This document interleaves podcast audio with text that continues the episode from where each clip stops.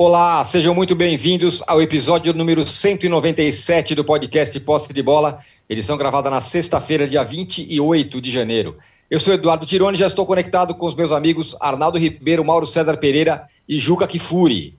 Os estaduais começaram, os grandes dos principais estados do país não perderam, exceto São Paulo e Fluminense. Os tricolores estrearam mal na temporada. O São Paulo do Sene perdeu para o Guarani, e o Flu do Abel Braga foi derrotado pelo Bangu. É para se preocupar ou ainda é muito cedo? Como que os reforços desses dois times se comportaram na primeira aparição? Esse vai ser o tema do primeiro bloco, que a gente vai falar também do Corinthians, que não perdeu, mas também ficou longe de empolgar. No segundo bloco, vamos falar do Flamengo, que contratou o Marinho. O Michael foi embora, o Marinho vem. É para substituir esse jogador exatamente? É uma, é uma substituição? ou o Marinho tem outras características? Vai ser uma boa para o Flamengo? Vamos falar também do Palmeiras, que segue em ritmo forte para a disputa do Mundial, atropelou a Ponte Preta no meio de semana. E no terceiro bloco vamos falar da seleção brasileira, que empatou com o Equador em Quito, mas quem ganhou, quem recebeu todas as atenções foi uma arbitragem tenebrosa do Vilmar Roldan. Um recado importante, você que assiste essa gravação no podcast né, do podcast pelo YouTube. Não deixe de se inscrever no canal do All Sport. E você que escuta o podcast na sua plataforma predileta, não deixe de seguir o Posse de Bola. Nós já temos uma enquete aqui é, para quem está acompanhando o nosso podcast ao vivo pelo YouTube. E a pergunta é a seguinte: qual é a maior decepção na estreia pelos estaduais? É o Atlético Mineiro? É o Fluminense? Ou é o São Paulo? Vote aí que a gente já vai é, conversar e dar as parciais. E também quero lembrar, claro, que hoje tem Ratão de Bronze. Juca entregará o troféu Ratão de Bronze ao fim do episódio. Bom dia, boa tarde, boa noite a todos. Juca, derrota do São Paulo, empate do Corinthians. Para você, o começo foi frustrante em São Paulo? Bem, é, em relação a esses dois, sem dúvida. Em São Paulo, não se pode dizer, mas vamos tratar disto no segundo bloco ao falar do Palmeiras. Veja, São Paulo foi o único grande que perdeu em São Paulo, a exemplo do Fluminense no Rio. O Bragantino também perdeu, e perdeu pior do que o São Paulo. O Bragantino não é grande, mas o Bragantino é candidato. São Paulo decepcionou, as estreias do São Paulo, exceção feita ao Patrick e, de certa forma, ao Alisson, é, decepcionaram. O Nicão é um jogador que precisa estar 100% fisicamente para render, e, evidentemente, ele não está 100%, está até um pouco acima do peso, me deu a impressão, me deu esta impressão. Mas o São Paulo também teve a falta de sorte de levar dois gols que provavelmente o Guarani não fará mais neste ano. Principalmente o primeiro gol, porque o gol na cobrança de falta, vamos lá, é uma falta muito bem batida, mas é uma cobrança de bola parada. O primeiro gol é uma loucura, né? Já é candidato ao gol mais bonito do campeonato. E em relação ao São Paulo, a gente precisa também levar em conta que, diferentemente do que aconteceu com o Corinthians, em que a Ferroviária treina desde dezembro, o São Paulo enfrentou um time que voltou de férias ao mesmo tempo em que ele voltou. O Guarani disputou até a última rodada da Série B. Então, isso é, evidentemente, um fator contra o São Paulo fisicamente, São Paulo e Guarani estavam mais ou menos no mesmo estágio.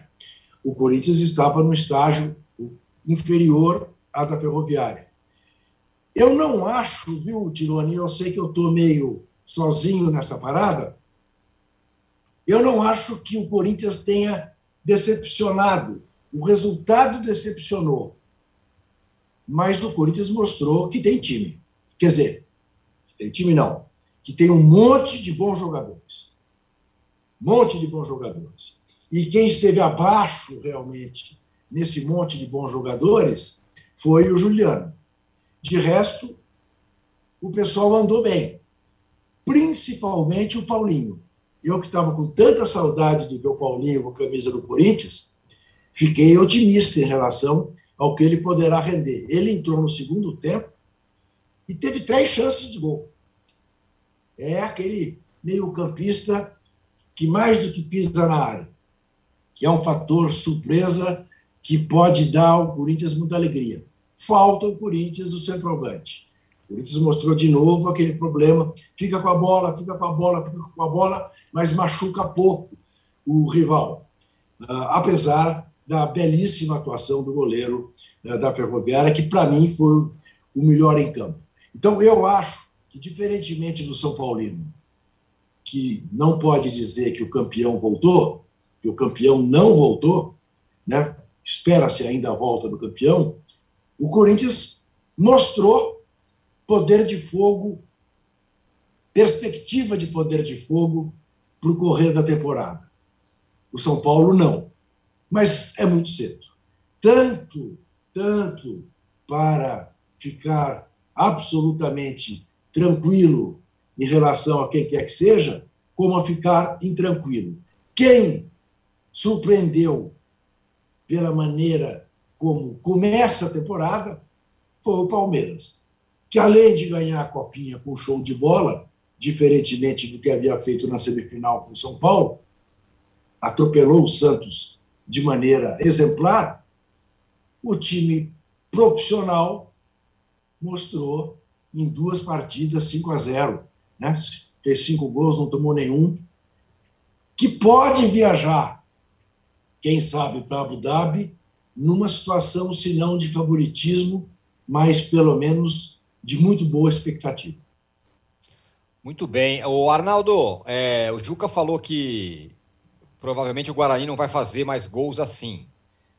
Já você achou que entendeu que o, o Volpe falhou. Mas esse foi uma das questões do São Paulo na estreia, né? Tem, tem muita coisa que foi decepcionante.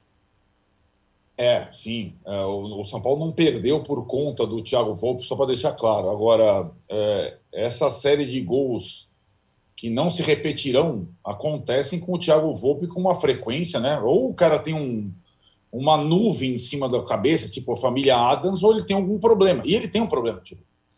O cara, ele é um goleiro não muito alto, que tem uma, é, uma grande questão quando finalizam de média e longa distância, de posicionamento, de explosão, de reação. Então ele toma muito gol de falta, muito gol de longe, muito gol por cima. Não é contra o Guarani, você faz o último retrato. E acho que aí tem uma questão, né? É, eu venho dizendo o seguinte: o São Paulo, nesses últimos tempos, nesses últimos anos, ele, ou o São Paulino, se desgastou muito com algumas figuras. Duas delas já não estão mais lá. O Vitor Bueno e o Pablo, que rescindiram seus contratos. Detalhe, o Pablo chegou como grande contratação do São Paulo no mesmo dia do Thiago Volpe, grande contratação do São Paulo. A gente discute aqui, a gente conversou várias vezes sobre isso, o Mauro, inclusive, sobre o Thiago Volpe, qual que era a perspectiva, a expectativa, ah, vai vir para suceder o Rogério Senna. Ele é um goleiro comum, e ele é um goleiro que falha demais. É um goleiro que não pega a bola impossível. É um goleiro que não ganha jogo. E ele, é, com as saídas do Vitor Bueno e do Pablo, ele passa a ser o alvo principal do torcedor, pelo desgaste dos últimos anos. Né? Eu acho que a melhor versão do Volpe foi no primeiro ano. O ano passado ele ficou marcado pelas falhas nos jogos que eliminaram o São Paulo das competições, né? Copa do Brasil e Libertadores. E agora ele tem, não sei se uma sombrona, porque a sombra, o goleiro que veio também não é muito grande, o Jandrei, mas ele tem, enfim, um reserva. E eu não sei como é que vai ficar essa história, porque é, de gol sobrenatural a gol sobrenatural, ele vai colecionando gols sobrenaturais. E acho que a paciência do torcedor com ele, ele não tem mais crédito com o torcedor. Isso é fato. Ele não tem mais crédito com o torcedor. E goleiro bom é o que pega a bola difícil, né? É basicamente isso antes do gol espírita, entre aspas, para mim faltou reação ao goleiro, ele já tinha soltado uma bola ali na pequena área, que, meu Deus do céu. Agora, eu achei tudo ruim é, no São Paulo na estreia. Eu achei, o, o Juca falou, vou começar rapidamente falando sobre a questão é que aí cabe à direção de futebol ou ao comando, à presidência. O Juca falou: o campeão voltou. Ou, aliás, o campeão não voltou, deveria ter voltado. O São Paulo, depois de 500 anos, ganhou o Campeonato Paulista, saiu da fila. Em qualquer lugar é, minimamente lógico, o campeão estreia ou iniciando o campeonato em casa, ou, já que o Palmeiras teve que antecipar o seu jogo, mas estreia em casa, diante da sua torcida, passando, é, entre aspas, a faixa do campeonato anterior. Você faz uma promoção, é, é, ingresso popular, mostra os seus reforços. Esse, esse é o sentido desse campeonato. O São Paulo não. O São Paulo é o último a estrear fora de casa e sem torcida. Porque é torcida única no brinco de ouro. Então, assim, a direção do São Paulo, eh, se enquanto ela não se preocupa com detalhes, isso são detalhes importantes de uma largada de campeonato que pode transformar a sua temporada no início otimista ou pessimista. O São Paulo, nenhum indivíduo do São Paulo se preocupa com os detalhes do cenário. E aí, em relação ao time, é, um, é o time grande que mais mexeu ao lado do Fluminense. Isso não é coincidência, a gente vai falar do Fluminense, que mais contratou para o time titular, que mais mexeu e que mais vai sofrer, entre aspas, no início, até ter um novo padrão. Acho que o Rogério é, buscou uma nova forma de jogar que não funcionou. É essa é uma questão que vai ficar sendo é, acho que é objeto de atenção nas próximas partidas, que é aquele jogo mais posicional. O Juca falou da forma dos jogadores estreantes, Nicão e tal. Eu, eu me eu prestei mais atenção na questão tática, no, no engessamento do time, no tal do jogo posicional, que para mim é uma coisa, meu Deus do céu. Então é Nicão, ponta direita num trilho, Rigoni, ponta esquerda no outro trilho, o outro volante pela direita no outro, tal, tal, tal, o outro volante. Eu, cara, o futebol para mim é um pouco diferente. Eu até entendo quem gosta, tem, é, tem exemplos de sucesso do jogo posicional, mas para mim é um porre. E mais do que tática, falta de é, inteligência no bastidor, estreias, fora de forma, Covid e ausências. O São Paulo mostrou a mesma letargia e passividade que caracterizou o time nas últimas temporadas, sobretudo na reta final do brasileiro. É isso. É isso. Não, o time não brigou. O time não disputou. O time não se conformou, a não ser nos 15 minutos finais, aquele abafa depois do gol do Caleb. É, os sinais é, são muito ruins da primeira partida. Muito ruins mesmo. E acho que é, o, com talvez a, a volta do, da dupla de zaga titular, que faz uma baita diferença, com algum com a volta do Luciano, sabe-se lá quando, que tem essa característica mais de incendiária. Talvez com a volta do Luan o time melhore. Mas o primeiro retrato foi muito ruim, a despeito de todos os descontos do primeiro jogo de uma temporada. O Mauro, é... muita gente já criticando o Ceni, é absurdo, não é treinador, é fraco e tudo mais. O que, que você achou dessa estreia, hein? E está na conta do Ceni? Mas tudo isso é um exagero muito grande, né? Primeiro jogo, você tem aí três que começaram, um que veio do banco, quatro estreantes, uma zaga diferente. Eu acho que é absolutamente natural que o time tenha dificuldade. Situação ruim, situação ruim. O gol, o goleiro pode ser azarado, mas acho que culpa ele não teve, né? Realmente foi um chute improvável, uma bola maluca, né? Ele ia ficar onde ali? Se ficasse no banquinho, com a mão levantada exatamente naquele local, sabendo que a bola ia cair ali, não tem como. Realmente foi um chute muito feliz. É, mas acho que não acho que seja, seja motivo para tanto. Acho que é um, um, resultado ruim, uma atuação ruim de um time que está sendo remontado, né? Porque tem aí vários jogadores novos. Além dos quatro estreantes, você tem aí outras posições, a zaga é diferente. É um time todo mudado. E sobre o jogo posicional, assim, é a opinião muito pessoal do Arnaldo, né? O, o Guardiola joga dessa maneira, né? Então, se o Guardiola chegar aqui no Brasil, não serve. Eu acho que é uma questão do técnico ter ou não capacidade de fazer o time jogar bem dentro desses conceitos o que também não vai acontecer em um jogo, vai demorar mais tempo para acontecer. É, eu queria falar rapidamente do Corinthians também. É, eu penso também diferença com relação ao Juca. Eu vi o Paulinho jogar, segundo tempo, quase todo centroavante. Para mim, o Paulinho era o nove. Foi a surpresa do presidente do Corinthians. Queria o Cavani, queria o Soares, queria o Diego Costa, queria o Arthur Cabral, mas não, Paulinho é o. Paulinho, gente, jogou mais avançado do que o, o Roger Guedes, que é o nove agora, não é mais um, dois, três. O Roger saía para buscar o jogo, o Paulinho lá na área esperando o cruzamento. E o Renato Augusto teve que jogar lá perto dos zagueiros o tempo todo, longe da área. até perdendo uma capacidade de um passo, de um remate de média distância, porque ele tinha que começar as jogadas, porque o Paulinho não acompanhou. Imaginar o Paulinho fazendo dupla de volante com alguém, dessa maneira, tirando por base esse jogo, é claro que pode mudar completamente, completamente isso. Mas para mim não foi o, o, cara que, como se diz hoje, infiltra, que pisa na área. Não, ele morou na área. Ele botou ali uma barraquinha, acampou e ali ficou. É o homem mais avançado do ataque do Corinthians. Achei, sob esse ponto de vista, uma bagunça. O segundo tempo do Corinthians é uma bagunça, uma tentativa maluca, com um jogador que é bom chegando na área, né? mas que se fica ali plantado como centroavante, acaba não conseguindo, como não conseguiu. Teve uma chance, até claro que ele quase pôde aproveitar. É, é, isso aí eu não gostei, não gostei da ideia. Acho que o Paulinho pode ser usado de outra forma. E o São Paulo acho que foi muito ruim, né? Como o Fluminense é muito ruim, mas é o primeiro jogo. É, é não acho que seja motivo para tanto. Acho que é, é a, primeira, primeira partida. Tem que aguardar mais para ver o que, que, vai acontecer. Vai levar um tempo. Eu entendo que esse campeonato serve mesmo, mesmo para isso, para organizar o time. É, isso vai levar alguns jogos. É impossível montar de uma hora para outra como equipe. Achei o Fluminense pior, ainda vou falar do Fluminense depois, do que o São Paulo. Achei o Fluminense pior do que o São Paulo. O São Paulo ainda flertou com alguma coisa. O Fluminense eu vi assim contra um Bangu, que é um time inferior ao, ao, ao Guarani. Lembrando, o Fluminense está no Libertadores, gente. São Paulo não está. É, exatamente. São Paulo pode se organizar durante o Campeonato Paulista para jogar o brasileiro, buscar o bicampeonato. O Fluminense tem jogo daqui a pouco. Então, é, é a situação bem mais preocupante, porque o prazo do Fluminense para uma partida importante uma primeira de algumas, caso ele consiga avançar a uma outra fase da, da, da etapa preliminar da Libertadores, ele é curtíssimo.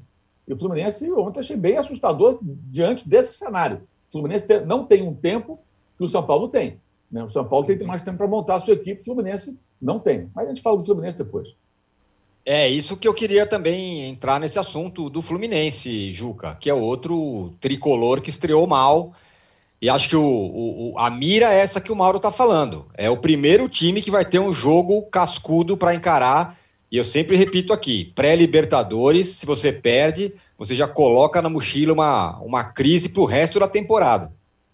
É, foi uma estreia preocupante, sem dúvida. Eu não vi. Eu não vi, portanto, me, me recuso a falar de um jogo que eu não assisti. Li, né, que fez meia dúzia de estreias, né? não, não devem ter ido bem os estreantes. Não sei qual é o estágio físico do Bangu. Quando o Bangu começou, voltou de férias. Sei que o Fluminense né, está no rol dos times que voltaram de férias ali pelo décimo dia de janeiro, mas é preocupante.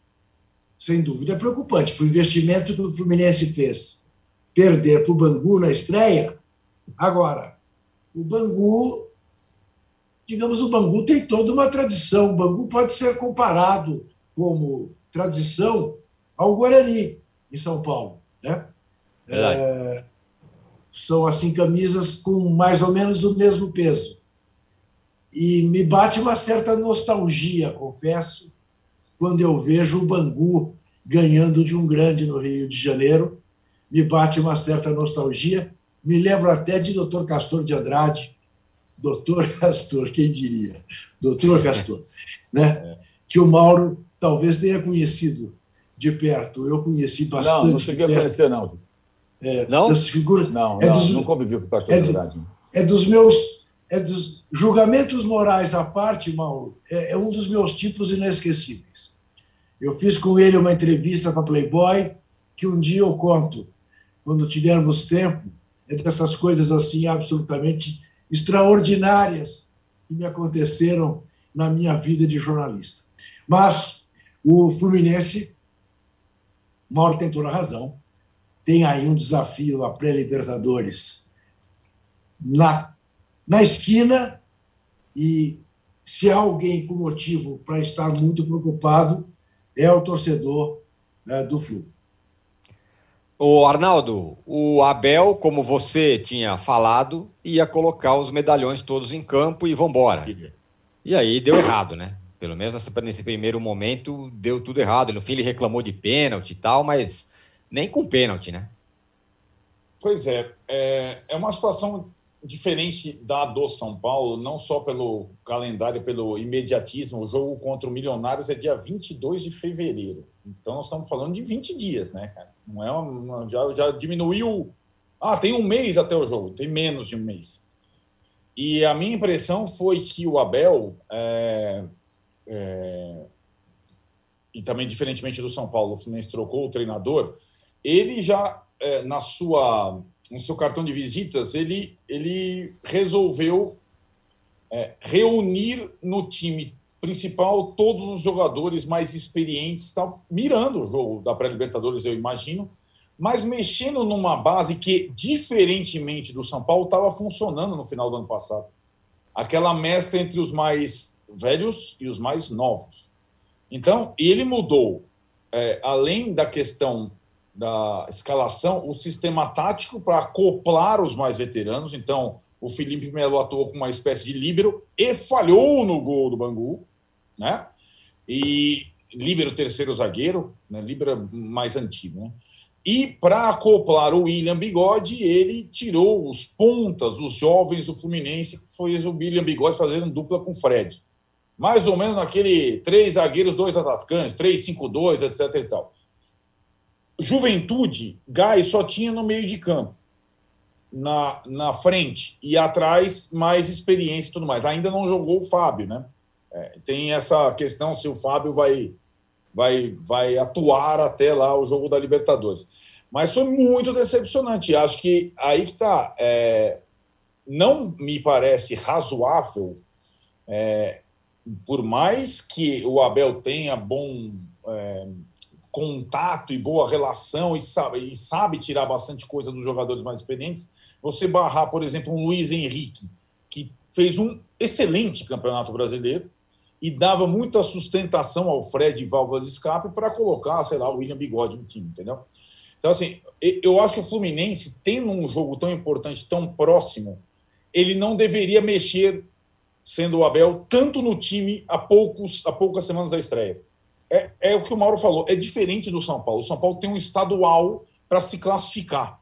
É, tem lá o jogo da, da Copa do Brasil mais para frente, mais à frente. O São Paulo tem um tempo para formar um novo time, o Fluminense não necessariamente, entendeu? E acho que mudar tudo. Meio time, sistema tático, para colocar mais jogadores experientes, cara, não sei se foi uma boa alternativa. E ela era previsível, eu falei para você antes da escalação. Ele vai juntar toda a galera que chegou no time e vai barrar os mais novos. Só ficou o André lá, volante, que foi o destaque no campeonato passado, mas mesmo assim, para colocar o Felipe Melo, ele deu um jeito tático para colocar o Felipe Melo e ele, o menino juntos. Então, é, e, e depois, fala, fala, é, eu achei falar. muito mais preocupante, na verdade, do que a estreia do São Paulo, porque é uma questão mais emergencial e eu acho que não precisava ter. O São Paulo precisava reconstruir o time. É, e isso vai ter um preço. O Fluminense não necessariamente. Eu acho que essa é a questão. É, o, o Mauro tinha adiantado também que já tinha achado a estreia do Fluminense pior que a do São Paulo. E ao, ao, que parece, todas as ideias que o Abel tinha para o primeiro tempo, depois começou a perder, ele tirou, né? Aí o Felipe Melo já virou volante, aí já entrou o Luiz Henrique, que foi um dos principais jogadores do, da temporada passada e só entrou no segundo tempo. Ele foi desfazendo todas as coisas que ele fez no caminho. Mas é uma estreia preocupante, né, Mauro? Muito preocupante, né? Porque, assim, não só ele começou a mudar depois o sistema de jogo, ficou buscando alternativas, mas é, o fato é que a atuação foi fraca é, confusa, depois reclamando de, de pênalti. É, eu achei meio, meio mal aquilo lá. Não, pênalti e tal. Achei meio forçado, tu não sei se aquilo foi pênalti, acho bem discutível. Mas foi uma atuação ruim. E esse problema da, da, do prazo muito curto. O Fluminense vendeu lá o, o, Biel, né, o Gabriel Teixeira, lá para os Emirados Árabes, para o time lá do Odair Helman. Ou seja, é, precisa do dinheiro, não tem jeito, né? Entendo isso. Mas vende um jogador é, é, jovem, um time com muitos veteranos, que pode até mesclar bem, mas eu achei bem, bem complicado, bem, bem preocupante essa, essa estreia do Fluminense. Muito bem. É... E, e, lembrando, Felipe, ex-meio-campista, lateral esquerdo, é o técnico do Bangu. Né? É verdade, Felipe, Felipe é o, é o técnico do Bangu. Muito bem. Fechamos, hein, o primeiro bloco do episódio 190. Ó, o Juca já, ó, pedindo likes. Estamos aí com 1,3 mil likes. Vamos pelo menos chegar em 2 mil até a volta do segundo para o segundo bloco, porque no segundo bloco vamos falar do Flamengo e do Marinho. Marinho vai para o Flamengo, já acabou de ser anunciado aí oficialmente. Apresentado Marinho... já, lá tem foto dele já e tudo. Ah, apresentado, exatamente, e tudo mais. Não para a imprensa, mas já tem foto dele na rede social. Isso. Então o Marinho é do Flamengo, falaremos disso. Falaremos também do Palmeiras, hein, que está voando no estadual, pelo menos por enquanto. Nos deem likes, já voltamos.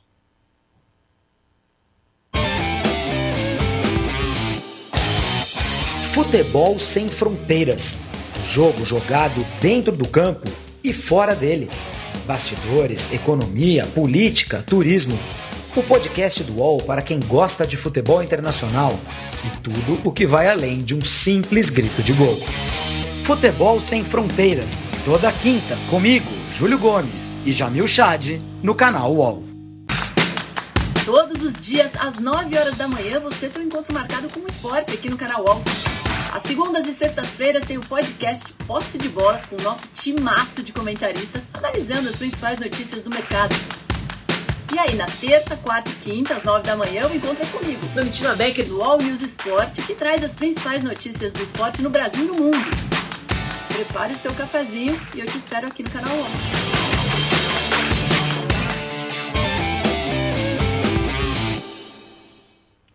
Estamos de volta para o segundo bloco do episódio 197 do podcast Posse de Bola. Vocês podem continuar nos dando likes. Queremos, aceitamos. Vou ler aqui a mensagem é, é, do Lucas Kremer. Vocês não vão falar da excelente atuação ofensiva do Palmeiras? Abel parece estar finalmente implantando um esquema tático muito agressivo. Falaremos sim, nesse bloco, inclusive, meu caro Lucas. E também aqui o, o, o Alexandre Machado fala: quando os estaduais ficarão mais curtos na temporada? Ótima pergunta, viu?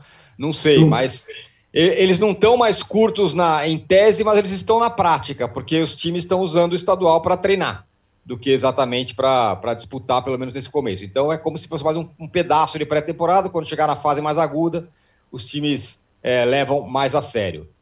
Agora, Mauro, chegou o Marinho. Muita gente falou: ah, mas não é igual o Michael, não é substituto para o Michael, fazer essa troca não tem nenhum sentido. E aí, algumas perguntas para você, Mauro. Um, se é uma, uma, uma contratação válida, um jogador que tem 31 anos, teve uma ótima temporada dois anos atrás, a última temporada foi, foi realmente ruim no Santos. É, e a segunda é se ele exatamente vai ser o, o, o substituto do Michael, ou na verdade ele foi contratado para fazer outra função, jogar de outra forma, enfim, outro tipo de reforço. É, primeiro, não é uma troca, né? Um foi vendido por 46 milhões de reais, o outro está sendo comprado por 7 milhões de reais. Tem aí quase 40 Isso. milhões de diferença, né? Então não é uma troca.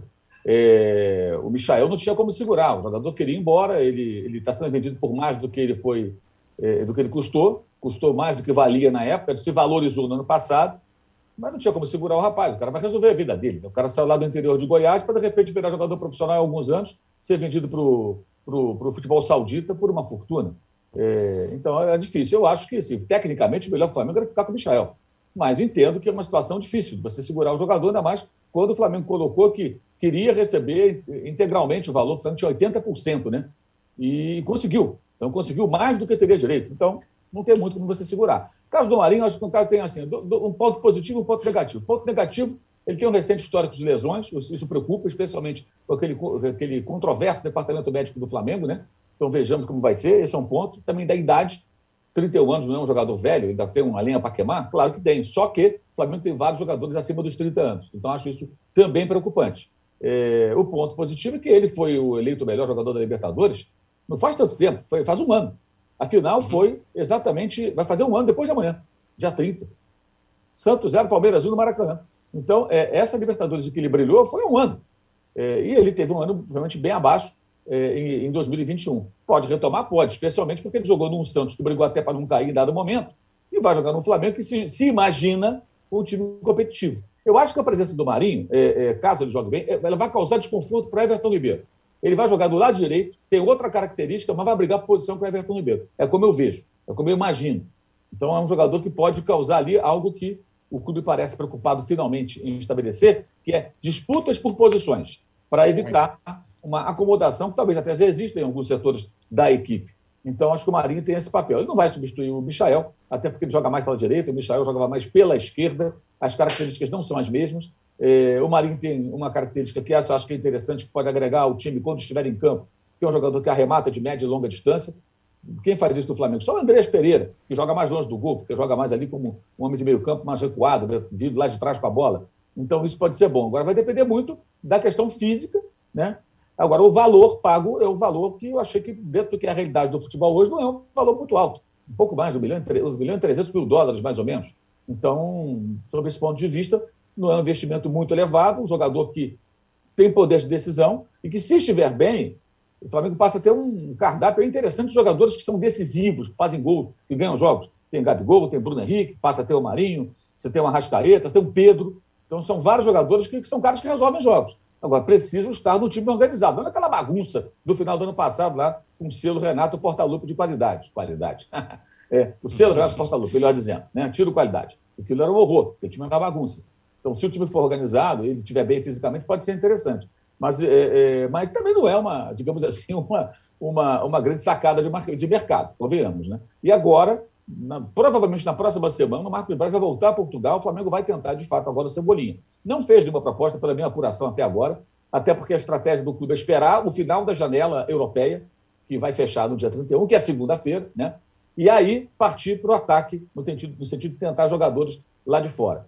E por que isso? Para não ter que disputar jogador com clubes europeus, porque você não consegue disputar. Né? O cara chega com um euro a 6,40, 6,50, é impossível.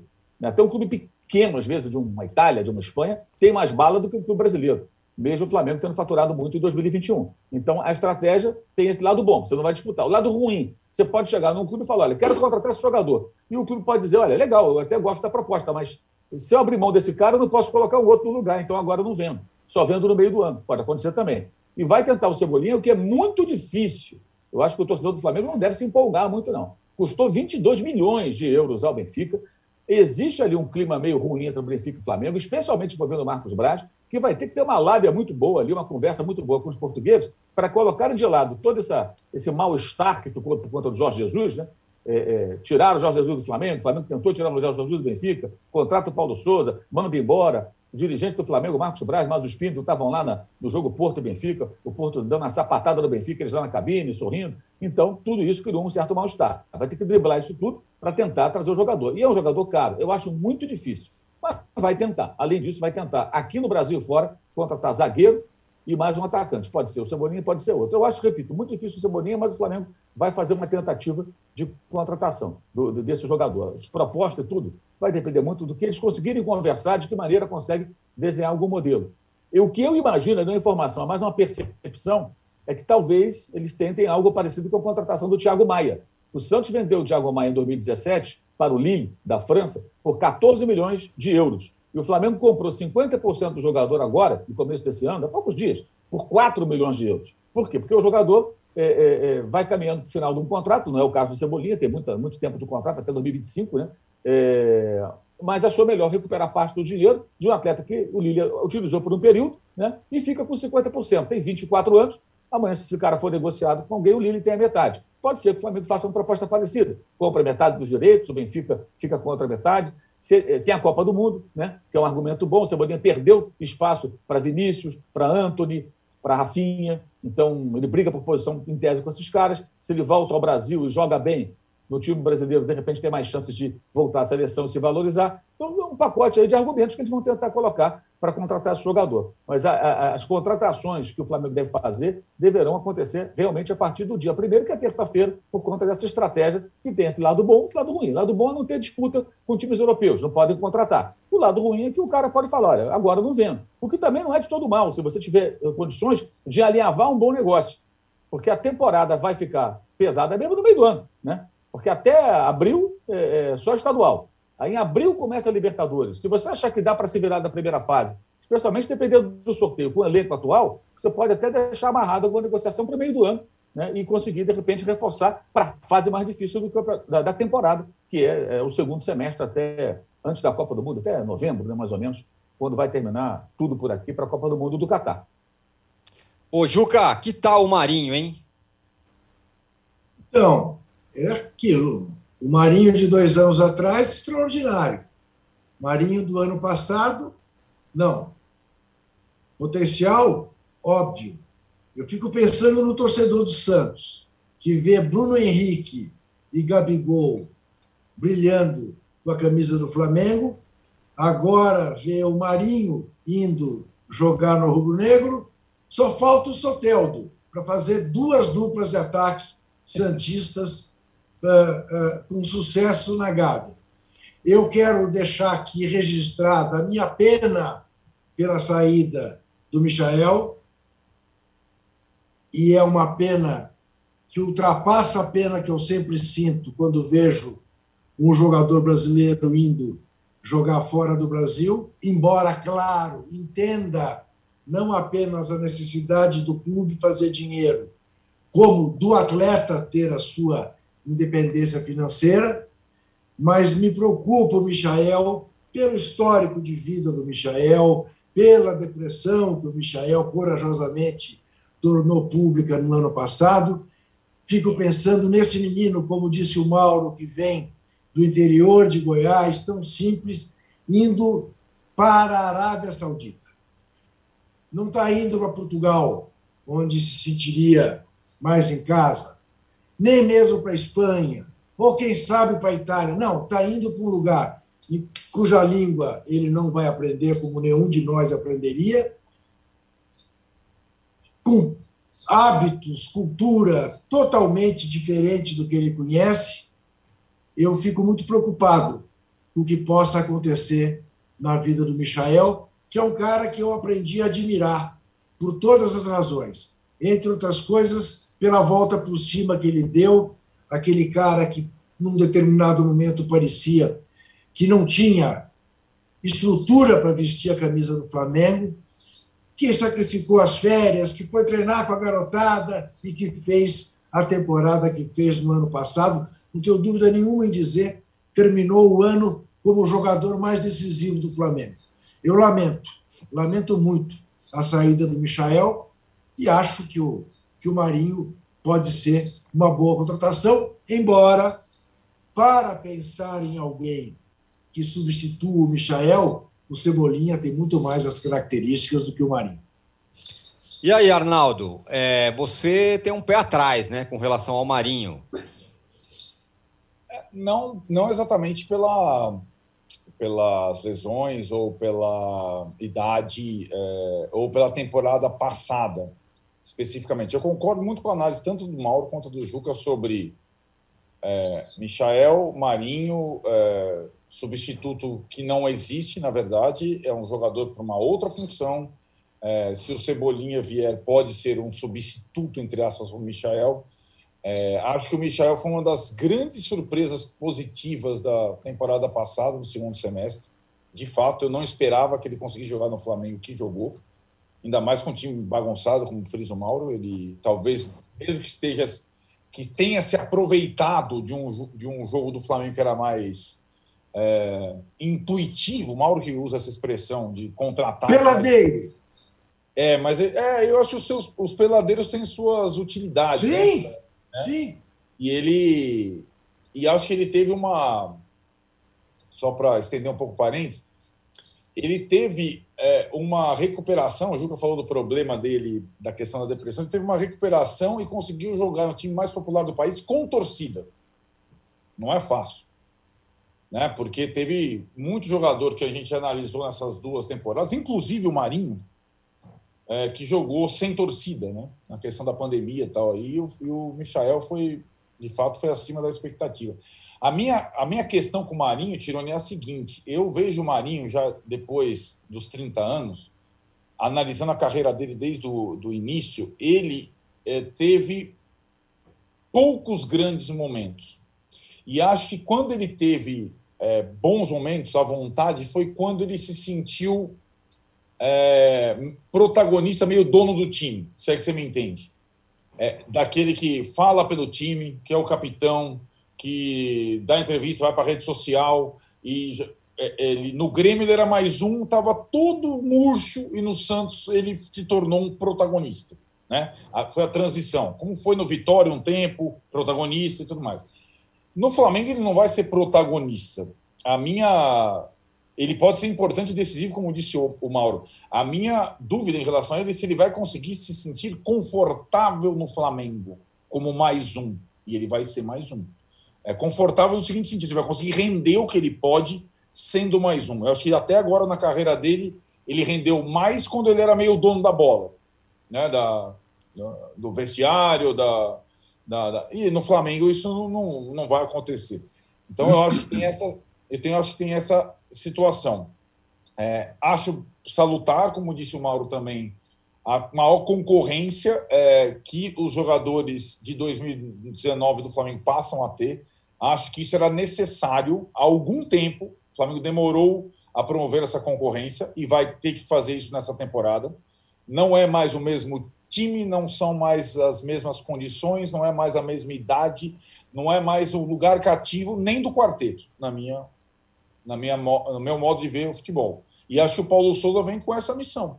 Não é só é, apagar ou afastar o fantasma Jesus, é fazer um novo time, é, melhorar esse time, né? que, que foi naturalmente como qualquer time é, se desgastando em algumas situações ao longo das últimas temporadas. E acho que essa concorrência do meio para frente é muito boa. É, o Michael foi aquele que primeiro colocou, mais que o Pedro, até você vê como é que é a questão, né?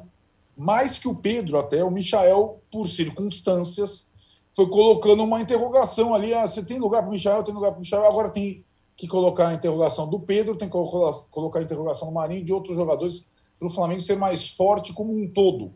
E lugar cativo não é bom em nenhum lugar. Nenhuma, nenhuma, nenhuma equipe de futebol. É, e acho que o Flamengo passou da hora de incrementar a sua concorrência. Talvez o Marinho contribua para isso. O Mauro, o Ezequiel Borges aqui pergunta o seguinte: o jo... para você, Mauro, o Jorge não é muito melhor que o Piquerez? Se sim, consegue entender a opção do treinador para mantê-lo como reserva? Já falando do Palmeiras, que ganhou duas aí. Acho que assim, os dois podem fazer, inclusive, aquela função que o Piquerez fez em alguns jogos, inclusive na final da Libertadores, né? jogar ali como um terceiro zagueiro. O Jorge fez esse papel algumas vezes com o São Paulo e no Santos.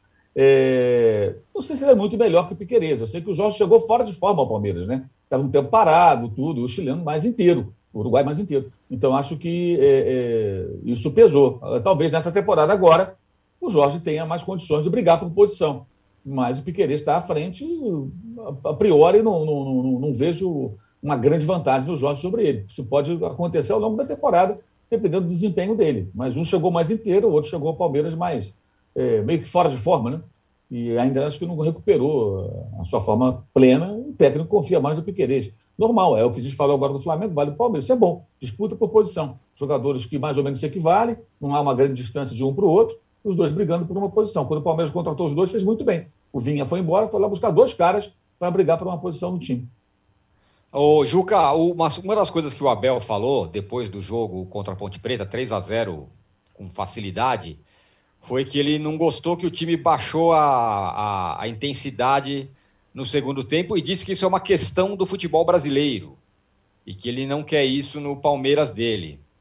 Você acha que é uma questão no futebol brasileiro? E queria que você falasse do Palmeiras também. Duas vitórias, está indo aí para o Mundial. Veja, acho que ele reclamou um pouco de barriga cheia, mas eu entendo. E eu acho bom que ele reclame. Mas o Palmeiras resolveu o jogo em menos de 30 minutos. Fez 3 a 0 Começo de temporada. Vinha de um jogo lá em Novo Horizonte, sob um sol de rachamamona. Uh, teve pouco tempo para descansar. Voltou a jogar com o mesmo time então, eu acho que a exibição do Palmeiras no primeiro tempo foi mais do que satisfatória e que era natural que o time tirasse o pé no segundo. Agora, o que me agradou foi até o que já alguém comentou aqui dos nossos, dos nossos acompanhantes. É, eu achei interessante ver um Palmeiras muito mais agressivo do que era o Palmeiras na temporada passada mesmo ganhando de 3 a 0 e tendo tirado o pé. O Abel estava numa noite de estado de graça.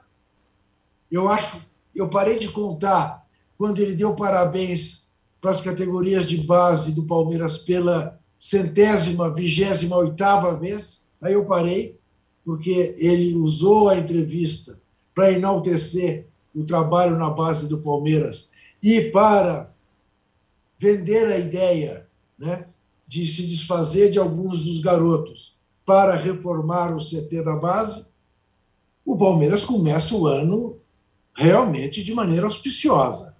O Palmeiras começa o ano podendo olhar para Abu Dhabi é, com, com, com otimismo. E achei, olha, as duas atuações, quer dizer, jogar em Novo Horizonte, primeiro jogo do ano, naquele sol, e resolver o jogo ainda no primeiro tempo, quer dizer, resolveu o jogo em dois minutos, que fez um gol no finzinho do primeiro tempo e outro gol no comecinho do segundo. E a maneira como jogou contra a Ponte Preta, que afinal é a Ponte Preta, uma camisa uh, de respeito. Uh, eu acho que ele reclamou de barriga cheia, mas acho que ele está certo em exigir né, atenção permanente do time do Palmeiras. Mas eu estou muito surpreso com o começo de ano exuberante do Palmeiras. Contando todo mundo que estreou, Arnaldo, entre os principais aí, nos estaduais, aqui, ali, em outros estados, o Palmeiras é o que parece mais preparado, ou pronto, ou com força? Sim, é, por diversos fatores. Primeiro, porque se planejou para tal, já mirando o Mundial, né? Saiu antes de férias, voltou antes para a temporada, se preparou e manteve literalmente a mesma ideia de time que jogou contra o Flamengo a final da Libertadores, pelo menos para essa primeira etapa, né? Para o Mundial. É, a ideia do Abel é dar ritmo, é, mais jogo para o time que venceu a Libertadores diante do Flamengo. É a mesma escalação na estreia contra o Novo Horizontino. Contra a Ponte Preta só mudaram os dois jogadores que foram para a seleção, o Everton e o Gustavo Gomes.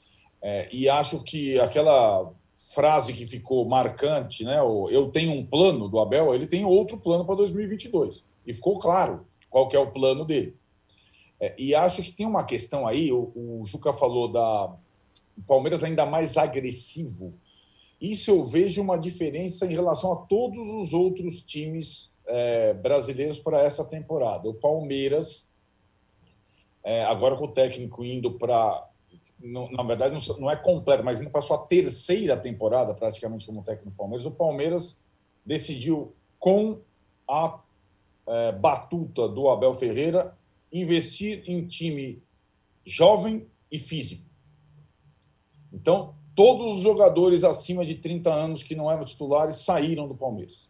O Palmeiras foi contratar reforços mais jovens a questão da base é, vai a, o time campeão da base, tão enaltecida pelo Abel, não vai ser aproveitado nesse momento, porque o time tem jogadores jovens, até recém-contratados, para fazer. Então, essa agressividade, intensidade, que você também falou, Tironi, que ele cobra tanto do futebol brasileiro, na prática, ele está escolhendo jogadores com esse perfil. Ganhar do Palmeiras vai ser difícil pela questão da saúde, da aplicação e da, da da, da questão física do time do Palmeiras, né? que já era assim, já era um time veloz e forte, e está se formando um, digamos, um elenco ainda mais é, talhado a essa característica. É diferente da política de contratações de todos os outros clubes, mesmo os mais ricos, como Atlético e Flamengo. Então, é, não, é, não é nome, é, é RG, data de nascimento, é, estado físico e tudo mais. É, é, é, esse é o perfil. Né? O Palmeiras não está contratando, não está buscando nenhum nome. Né? Nomão, ah, pô. É uma política diferente, interessante, e acho que vai de acordo com o perfil que o treinador quer dar ao time, quer manter o time que conquistou a Libertadores, ou duas Libertadores no ano passado. Muito bem, fechamos o segundo bloco do episódio 197 do podcast Posse de Bola. A gente volta em um minutinho para entregar o ratão de bronze e para falar da seleção, empatou com o Equador, ou o Juca pedindo likes aí. Não chegamos nem nos 3 mil, hein? Vamos chegar em 3 mil likes pelo menos. Já, já volta em um minuto.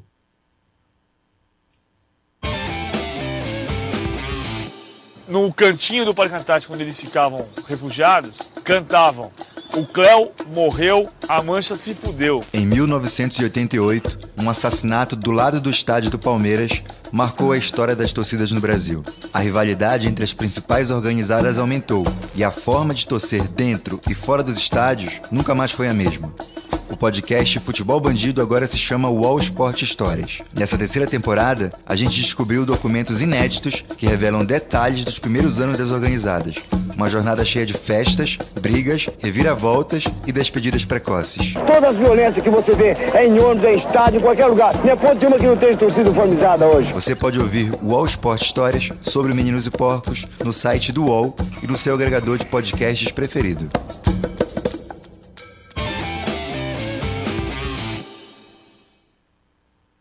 Estamos de volta para o terceiro bloco do, do episódio 197 do podcast Posse de Bola. Vai ter festa no 200? Teremos festa no 200, hein, Juca? Prepare-se. Festa, Tá. comemoração no, no episódio 200. Vamos mudar de novo. Eu gostei daquela dinâmica do ratão de bronze ser entregue no começo do terceiro bloco. Ah, Ô, Juca, com ele aí, todo lustro. Juca, para quem vai o ratão de bronze? O ratão de bronze, evidentemente, vai para o colombiano Vilmar Roldan. Eu não me lembro na minha vida de ter visto. Já vi lambanças mais graves do ponto de vista da influência no resultado do jogo. As lambanças do senhor Roldan ontem acabaram não influenciando o jogo, porque ele foi salvo pelo VAR. Mas expulsou duas vezes o Alisson, duas vezes voltou atrás. Marcou dois pênaltis contra a seleção brasileira, duas vezes teve que desmarcar. Olha, ver sentenças, decisões anuladas, como a de Vilmar Roldan, só Sérgio Moro. Vilmar Roldan é o Sérgio Moro do apito. E, portanto, fica com ele o ratão de bronze. Tá aí, então, o ratão de bronze entregue para Vilmar Roldan, o árbitro da partida de hoje. As lambanças dele, Juca, é, ofuscam qualquer tipo de análise da seleção que acabou empatando? Em termos, né? Claro, tem a altitude de Quito, claro, tinha aquele gramado duro, seco, esquisito, que a gente pôde ver. Claro, teve ah, as expulsões, mas, por um lado, o fato de o jogo ter transcorrido a partir da metade do primeiro tempo, 10 contra 10, era para que a seleção brasileira mostrasse mais qualidade. Eu não entendi sacar o Coutinho, porque exatamente acho que ali era uma chance né, de a seleção com 10 jogadores eh, usar um jogador mais criativo, um articulador, e ele tirou exatamente esse cara, mas esse é o Tite. É sempre a opção pela segurança, é sempre a opção por manter o resultado. O Brasil ganhava de 1 a 0, de manter a invencibilidade, está aí, vi um número, 33 jogos eh, sem perder em eliminatória, um recorde. Não serve para bolhufas, né? em termos de, de cartel da, de uma seleção que, afinal, é cinco vezes campeã mundial. O fato é esse, objetivamente. É, não dá gosto ver a seleção. É um time chato de se ver. Chato de ser batido e chato de ser visto. Né? É, E aí você fala, puxa vida, que falta faz o Neymar, a possibilidade de uma centelha, até porque o, o Vini ainda não está jogando eh, na seleção nem nada parecido com os espetáculos que ele tem dado no Real Madrid. Não sei se, em função de orientação tática do Tite, se ainda por inibição, não sei. Mas o fato é que, é que foi um jogo esquisito, foi um jogo sobre o qual não dá para você tirar grandes conclusões, mas não foi muito diferente né, dos, dos empates anteriores chatos. Essa seleção é essencialmente chata. Chata. Está se preparando para fazer, eventualmente, um campeonato mundial lá ah, no Catar. Chato. Cha- E até pegar uma Bélgica pela frente, uma França, uma Itália, uma Espanha. eh, Se é que a Itália vai para a Copa, se é que Portugal vai para a Copa. Chato. Ô, Mauro, e o Vinícius Júnior? Que tudo bem, o time ficou com 10 jogadores no começo, teve toda a confusão do Vilmar Roldan. Você tá com o Juca nessa? O, talvez o, o engessamento do time atrapalhe ele? Jogou bem? Ninguém, Quem né? se destacou? Né? Ninguém se destacou. Né? Inclusive, o Brasil tomou um, um, um gol de cabeça é, numa bola que o Torres, o equatoriano, ganhou do Casemiro. O Casemiro, que é um jogador que costuma ser muito regular, para mim, ele falha no gol. O cara se antecipa ele, o Casemiro cabeceia o vazio, o equatoriano cabeceia a bola para o gol. Quer dizer, ninguém jogou bem. O Adson também achei bem trapalhão, né? e bem discutível aquela primeira não expulsão, a expulsão que foi cancelada.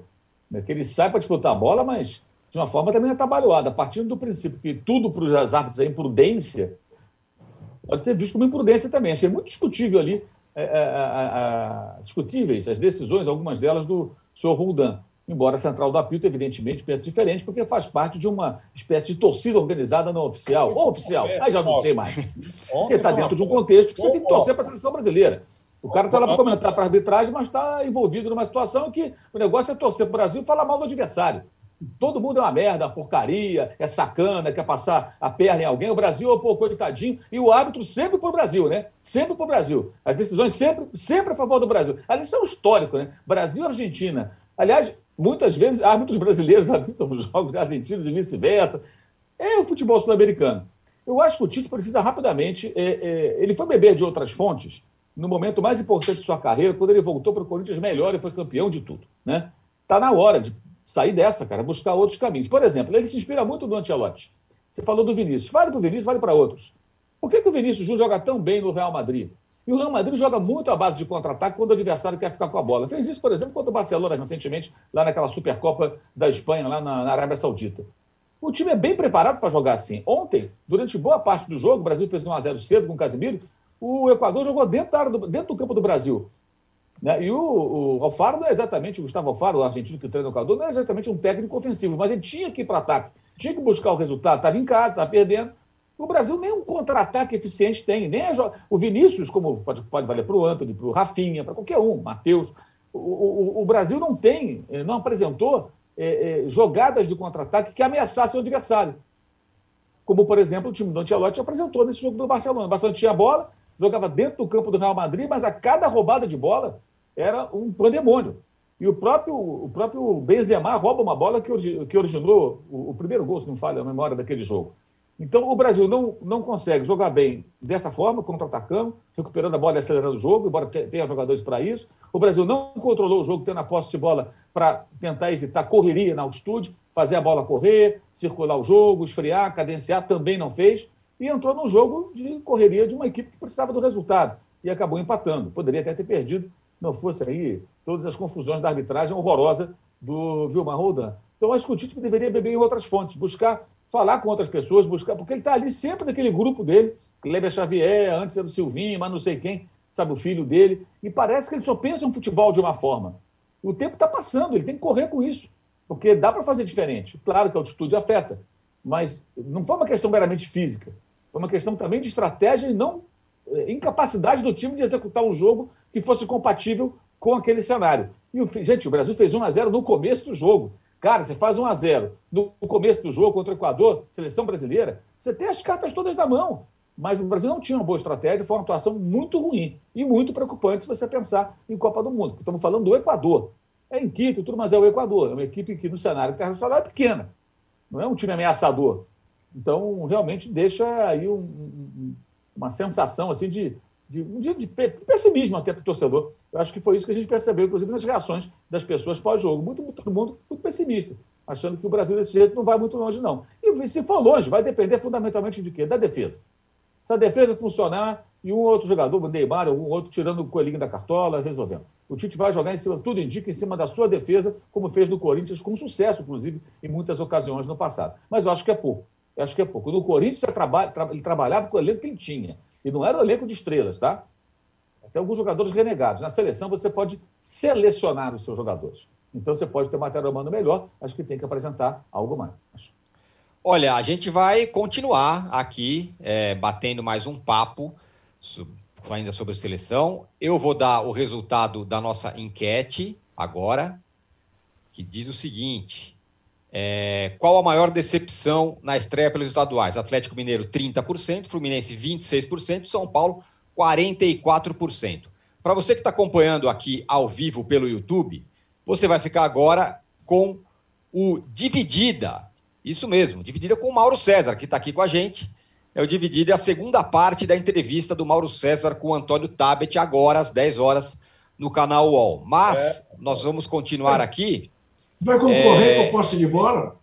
Quer dizer... Não, porque a gente continua aqui, para a galera que quer ver depois. Eu quero saber de você, Arnaldo, da seleção e da, do Vilmar Rodão. O VAR salvou, arbitra... salvou o jogo ontem. Não, não, isso. Gente, é, eu entendo essa frase é, e nunca vou concordar com ela pelo seguinte sentido. O VAR vai salvar uma arbitragem quando, por exemplo, o árbitro marcar um pênalti e, na verdade, a falta ter acontecido fora da área. Aí o VAR vai lá, olha, o Vilmar Rodan, o, o Alisson atingiu o fulano, mas não foi dentro da área, não, foi fora. Isso é o VAR salvar a arbitragem. O VAR dar uma outra interpretação a lance de pênalti, cartão vermelho, não é salvar, é dar uma outra interpretação. É como disse o Mauro. O Mauro ficou em dúvida se a jogada do Alisson na primeira ocasião era para cartão ou não. E o VAR, ele não resolve lance interpretativo. Meu Deus do céu! Que coisa! É uma coisa óbvia. O VAR vai dar. E, e, né, Mal, depois de 10 minutos de observação, câmera lenta, câmera não sei o que, o VAR pode dar a interpretação que ele quiser. Aliás, o VAR é manipulável. É óbvio.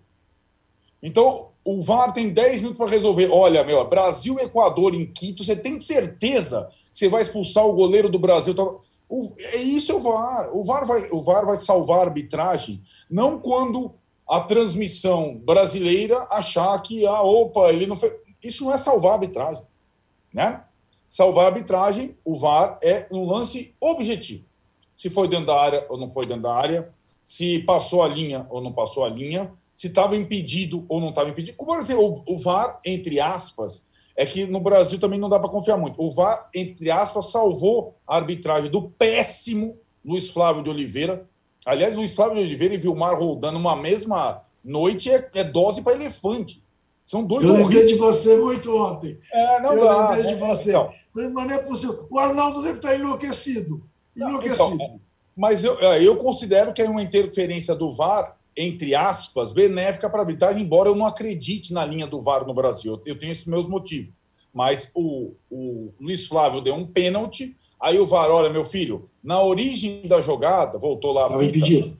Não estava impedido por um nariz. Que seja essa a definição, mas aí é uma questão objetiva. E não assim, ô fulano, olha, veja bem, por esse ângulo na câmera lenta parece que teve o toque. É aquela coisa da central da pito que é insuportável. Olha, deu um pé, mas não foi suficiente. A decisão da arbitragem do campo é sagrada, cara. É o cara que viu ali a velocidade. Então o VAR não salvou a arbitragem do Roldan porcaria nenhuma, porra nenhuma. O VAR teria salvado a arbitragem do Roldan se fosse dentro da área, fora da área. Então isso é, é, é cascata. Eu não aguento mais ver futebol assim no Brasil. É tudo assim que a gente é. É o VAR. O VAR não salva a arbitragem, cara. O VAR na América do Sul e no Brasil, ele é manipulável, insuportável e mal usado. Posto Olha, Sim. Não, agora, deixa eu só fazer aqui o um protesto. Você notou? Eu falei ah. que, que, o, que o VAR salvou a arbitragem. Esse, esse rapaz, é, que aliás, eu, eu, esqueci que ele mudou de nome, né? É, o, não é isso? É, por causa das facas, mas enfim. Ele, ah, isso. É, ele diz que ele diz que porra nenhuma. Ele parece o PVC. É. O PVC entra toda hora agora, no intervalo do poste de bola, falando palavrão. Mas eu quero ver ele falar assim na Globo. Né? Não sei quem, quem morreu, a torcida, se não sei o quê. E ele disse que não salvou porra nenhuma. Salvou assim, tá? Não, desculpa, Juca, não foi para você essa resposta. Eu, eu, ouvi essa frase de todas as pessoas do mundo, todas as pessoas. É, é a... porque aí as pessoas, as pessoas entram aí no comentário e dizem: é, o Juca passa pano para o Mauro, é, o Juca não reage ao Arnaldo. Eu, eu, eu, fecho com você, Juca, essa coisa de passa pano, eu não aguento mais essa história. Passa pano, se você fala, não sei o que passa eu acho o seguinte: o, o, árbitro escalado era o pior árbitro da América do Sul. Eu, eu inclusive, tenho dúvidas, eu não posso, não tenho prova, da uh, idoneidade dele, né? pelo, pelo passado que ele tem. É péssimo. É péssimo, é péssimo, é péssimo, é péssimo. A sanidade não há dúvida. Ele não a tem. sanidade não há. né? Não há. Nunca houve. E um árbitro está há uma década adaptando o jogo importante. Então, o árbitro foi péssimo. É, e, e, o VAR, é, o VAR é, ele interpretou mais coisas. O, o, VAR tentou mediar o jogo. Ele não tem, ele perdeu a. Ele, a partir do momento que ele expulsa o goleiro do Equador acertadamente, ele perdeu a rédea do jogo e aí foi para lá e para cá. A seleção, Muito eu acho que é, ela é uma questão, e os companheiros. É, o Juca foi muito feliz na palavra chato. Às vezes você fica procurando uma. Como é que é? O que você acha da seleção? Você vai procurar, tal, você é insosso então, é chato. É chato ver jogo do Brasil. Por mais eficiente que seja, resultados indiscutíveis lá na América do Sul, não perde de ninguém, etc. E tal, mas não tem momentos de brilho. É, e tem jogadores para tal. Tem uma questão aí que vai ficar é, para as próximas partidas, que é o Tite da Copa América para cá descobriu três caras. Descobriu. Três caras se firmaram no futebol mundial, é, dribladores, velocistas de lado de campo. Rafinha, Anthony e Vinícius Júnior, sobretudo. Ele, Tite, não pode fechar os olhos para isso. Ontem ele tentou botar dois desses caras. A minha questão é, quando tiver o Neymar, como é que vai ser? Onde o Neymar vai jogar com esses caras? Porque ele tem uma ideia de jogo que é praticamente, é, como diria o ministro, imexível. Com três caras no meio de campo. É, o Casemiro, o Fred e o Paquetá, que ontem estava suspenso e jogou o Coutinho para jogar o Neymar, alguém da frente tem que perder a posição, né? Porque esses três no meio não vai, eu acho que ele não vai mexer. E acho que tem uma questão que ele poderia ensaiar é, alguma possibilidade para o Neymar jogar para ser um quarto cara, como vários times do mundo jogam. Ele jogando atrás do centroavante, por exemplo. Né? Mesmo com o Neymar ainda machucado, fora da convocação, imaginando um sistema diferente, uma alternativa, porque ele tem jogadores agora criativos para tal. Não tem bons jogadores ou desequilibrantes nas laterais, com a volta do Daniel Alves, hein? Mas nas pontas tem. E eu, eu, não gosto de ponta, você sabe. Bota a ponta Tele, bota a ponta Tite. Bota a ponta Tite e põe o Neymar para jogar com os pontos. Muito bem. Fechamos aqui o episódio 197 do podcast Posse de Bola. Obrigado, Arnaldo. Obrigado, Juca. Obrigado, Mauro, Fernando e todo mundo que esteve com a gente aqui. A gente volta segunda-feira. Chegamos aí a 3,3 mil likes, olha lá. Tá bom? Obrigado. Eu agradeço. Ao, Juca, ó. É, é, é a mobilização do Juca. A Sou gente volta segunda-feira. Tchau. Você pode ouvir este e outros podcasts do UOL em uol.com.br/podcasts. Posse de bola tem pauta e edição de Arnaldo Ribeiro e Eduardo Tironi, produção de Rubens Lisboa, edição de áudio de João Pedro Pinheiro e coordenação de Juliana Carpanês.